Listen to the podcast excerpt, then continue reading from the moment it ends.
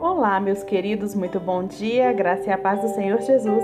Hoje, dia 9 de novembro de 2021, estamos aqui para mais um devocional diário com Sara Camilo.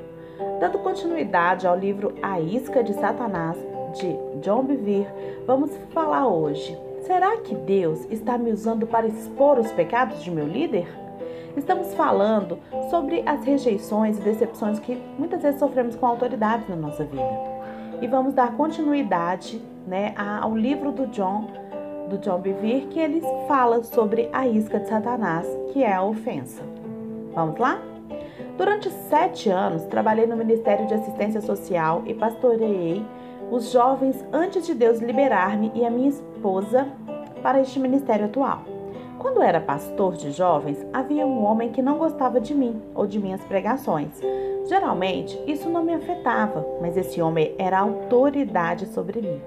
Acreditava que Deus me havia dito para pregar sobre pureza e ousadia aos jovens, e o seu filho fazia parte do grupo.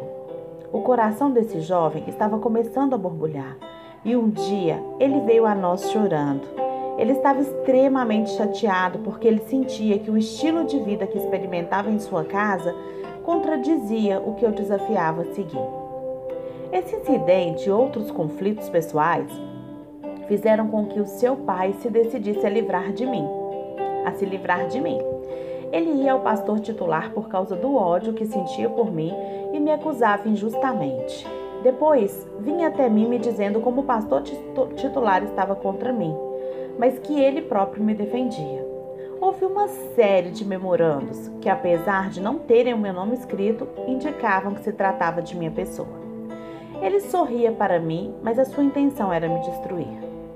Vários membros do grupo de jovens disseram ter ouvido que eu ia ser despedido. O filho desse homem estava espalhando a notícia não de forma maliciosa, mas apenas repetindo o que ouvira em casa. Eu estava com muita raiva e confuso. Então eu fui até esse homem e ele admitiu ter dito isso, mas estava apenas repetindo os pensamentos do pastor titular. Muitos meses se passaram e parecia que nada aliviava a situação. Ele impedia qualquer contato entre eu e o pastor titular. Isso não só acontecia comigo, mas com todos os outros pastores que não estavam a seu favor. Minha família estava sob constante pressão, sem saber se continuaríamos na igreja ou se, nos mandariam embora. Havíamos comprado uma casa e a minha esposa estava grávida e não tínhamos para onde ir. Não queria enviar currículos procurando outra posição. Acreditava que Deus havia mandado, me mandado para aquela igreja e não queria nenhum, recorrer a nenhum plano B. Minha esposa estava com os nervos à flor da pele. Querido, sei que irão despedir você, todos dizem isso. Eles não me contrataram e não podem me despedir sem a aprovação de Deus, eu sempre dizia a ela. Ela achava que eu estava negando as circunstâncias e me implorou que saísse de lá logo. Finalmente, recebi a notícia de que a decisão final sobre a minha saída tinha sido tomada. O pastor titular anunciou que a igreja estava passando por um momento de mudanças em relação aos jovens. Eu ainda não havia conversado com ele sobre o conflito com o líder que ele tinha escolhido para mim. Tinha um encontro com o pastor num dia e o outro líder ia conversar com ele no dia seguinte. Deus me impediu de, de me defender. E quando o pastor e eu encontramos, me surpreendi ao encontrá-lo sentado só em seu gabinete. Ele olhou para mim e disse: John, Deus o enviou para esta igreja. Eu não deixarei que você vá. Ele está, eu estava aliviado e Deus me protegeu no último instante. Por que este homem o persegue? O pastor me perguntou. Por favor, acerte as coisas entre vocês dois. Um pouco depois da reunião, recebi evidências escritas da decisão do líder em relação às minhas áreas de responsabilidade. Seus verdadeiros motivos estavam expostos. Estava pronto para levar o papel ao pastor titular. Naquele dia, andei pela sala e orei por 45 minutos, tentando superar o mal-estar que eu sentia. Eu dizia: Deus, esse homem tem sido muito desonesto e perverso. Ele deve ser desmascarado. É uma pessoa destrutiva no ministério e tenho de dizer ao pastor quem realmente ele é. Mais tarde, quis justificar as minhas intenções de desmascará-lo. Tudo que vou relatar é fato, está documentado, não é nada levado pela emoção. Se ele não for detido, sua maldade vai infiltrar-se na igreja. Finalmente, muito frustrado, bradei: Deus, o Senhor não quer que eu me exponha, quer que eu o exponha, quer. Quando pronunciei essas palavras, a paz de Deus inundou meu coração. Sacudi minha cabeça maravilhado. Sabia que Deus não queria que eu tomasse providências e então joguei fora todas as evidências. Mais tarde, quando pude analisar a situação com mais objetividade, percebi que queria vingar-me mais do que proteger as pessoas do ministério. Havia me convencido de que os meus motivos não eram egoístas. Minhas informações eram precisas, mas meus motivos eram impuros. O tempo passou e um dia, quando eu estava orando do lado de fora da igreja, antes do expediente, aquele homem caminhava em direção ao prédio. Deus me impeliu a ir até ele e me humilhar. imediatamente fiquei na defensiva. Não, Senhor, ele é que tem que vir até mim. Ele é o responsável por todo este problema. Continuei orando, mas novamente o Senhor insistiu que eu deveria ir imediatamente até ele e me humilhar. Sabia que era Deus Liguei para o seu gabinete e fui até lá. O que disse e como disse foi muito diferente do que teria sido se Deus não tivesse tratado comigo antes. Com toda sinceridade pedi perdão. Tenho criticado e julgado você, confessei. Ele imediatamente relaxou e então caminhamos juntos durante uma hora. Daquele dia em diante, os seus ataques contra mim pararam apesar de ainda haver alguns problemas entre ele e os outros pastores. Seis meses mais tarde, quando eu estava ministrando fora do país, tudo o que aquele homem havia feito de errado foi exposto ao pastor titular. Nada tinha a ver comigo, mas com outras áreas do ministério. O que ele estava fazendo era bem pior do que eu sabia, e ele foi imediatamente demitido. O juízo veio, mas não por intermédio das minhas mãos. O mesmo que ele quis fazer comigo acabou acontecendo com ele. Quando tudo isso aconteceu, eu não fiquei contente. Eu fiquei triste por ele e pela sua família.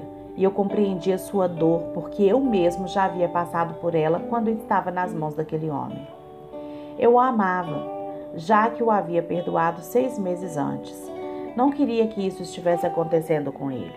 Se ele houvesse sido despedido quando eu ainda estava com raiva, teria ficado contente eu sabia que estava livre da ofensa que guardava dele.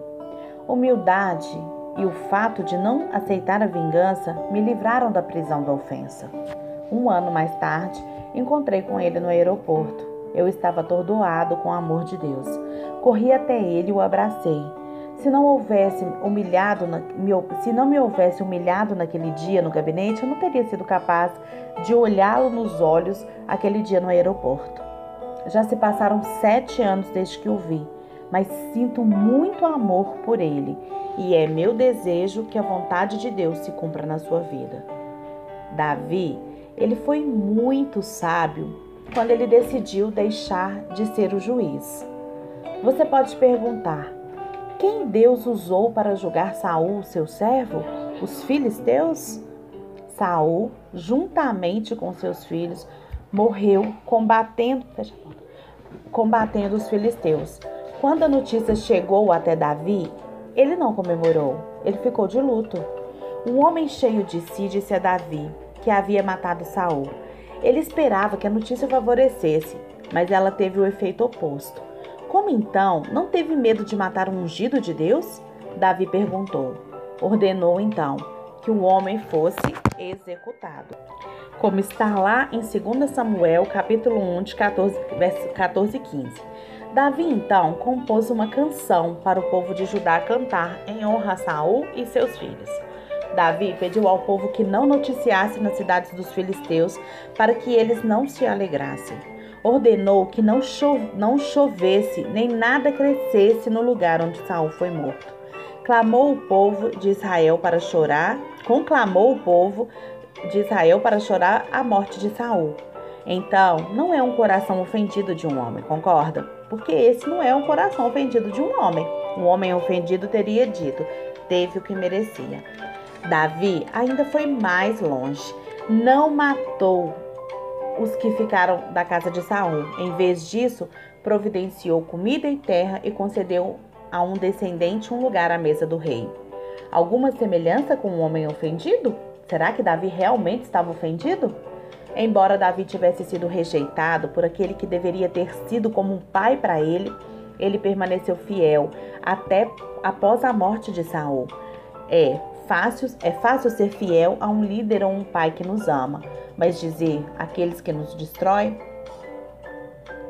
você quer ser um homem ou uma mulher que age segundo o coração de Deus? Sim? Ou você pretende se vingar? Porque se você pretende se vingar, meu querido, minha querida, pode ter certeza que você já saiu da cruz. Você já desceu dela. A cruz é amor. Então, se você decidiu se vingar, pode ter certeza que você já desceu dela, tá? Como diz aqui no texto que a gente leu hoje, é, que com a história do John Bevere, que ele conta do que o pastor fez com ele lá, isso acontece no nosso trabalho, isso acontece na nossa família, sabe? Então por isso que eu sempre falo que a gente precisa medir o nosso coração, a motivação do nosso coração em falar mal de uma pessoa, em julgar, em expor, sabe? Em, em praticar a justiça, segundo a nossa visão. Isso precisa ser olhado. Eu preciso conhecer a motivação. Então, se alguém fez uma coisa comigo, eu preciso parar e pensar: qual a minha motivação em contar para Fulano? Qual a minha motivação em levar o meu chefe? Qual a motivação em expor o meu irmão, o meu pai, a minha mãe? Qual a minha motivação?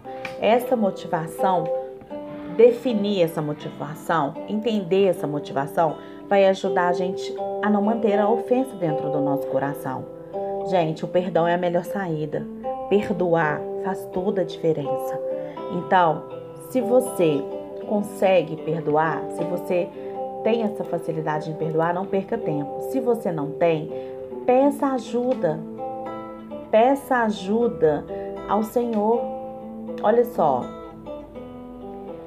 Se a gente for pensar aqui na história de Saúl, de Davi, o Saul ele era digno de morte. Não era? E Davi? Davi, ele estava ele, ele fazendo tudo certo. Então a gente precisa de entender isso, porque a Bíblia diz que todo aquele que semeia discórdia ou separação entre irmãos é abominação para Deus. Então a gente tem que pensar antes de fazer, a gente tem que verificar a motivação do coração. Por isso eu quero te ensinar aqui hoje a tirar 10 minutinhos do seu dia abrir o seu coração com o Senhor e dizer: Pai, sonda-me, sonda-me, vê se há algum caminho mal em mim. E deixa o Senhor te mostrar suas motivações, para que você ande segundo a direção dele e para que você não permita que o diabo coloque a isca da ofensa no seu coração.